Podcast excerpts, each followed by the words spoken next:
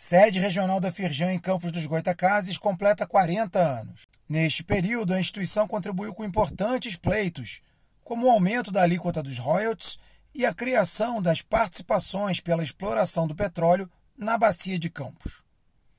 Segundo o presidente da Firjan, Eduardo Eugênio Gouveia Vieira, as indústrias do norte fluminense compõem alicerces fundamentais da economia do Rio de Janeiro.